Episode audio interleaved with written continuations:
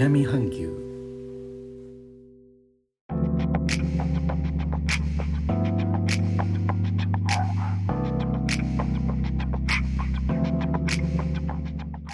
インドネシアから高野です。日本との間約6000キロジャワ島中部の古い都ジョクジャカルタからお送りしております。日本とは一味も二味も違う東南アジアのライフスタイル声でお届けします。政府の感染症対策本部は7月7月8日付の新たな通達で国内移動に必要な条件を変更すると発表しました。ワクチンを3回接種済みの場合は陰性証明書不要とされました。この通達により州県市の境を越える移動において接種が2回までの人は出発前 3×24 時間以内に検体採取した PCR 検査。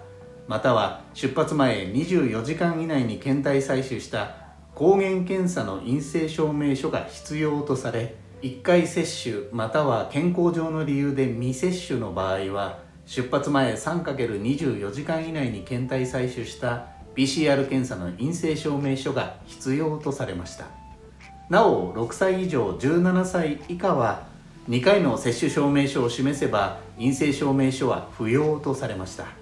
この規定は都市間列車自家用車または公用車空路回路で旅行する人に適用。7月17日から実施されています。こうした中国内最大の観光地であるバリ島でも国内の他の地域からの入島バリ島内から他の地域への移動においてチェックが始まっています。7月11日発行の内務大臣から各自治体への指示を受けて首都のジャカルタでは公共施設オフィス工場レストランカフェショッピングモールに入るにはブースター接種が必要とし調整に入っている模様です。国内全体の新規感染者数は7月6日までの7日間の平均は1日あたり2066人。7月20日までの7日間の平均は1日あたり4131人。同日でブースター接種を済ませている人は対象者の25.74%になっています。ということで改めまして皆さんこんばんは。高野です。お元気ですか？お元気よこの度小説を書きまして Amazon の Kindle で電子書籍として出版しました。感想のレターレビューをいただき感謝申し上げます。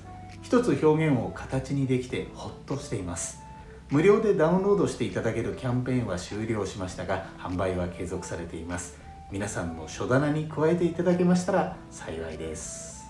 最後までお聴きいただきレターコメントもいつもありがとうございます。インドネシアから高野でした。それではインドネシア語でのご挨拶またお会いしましょう。参拝順パラキ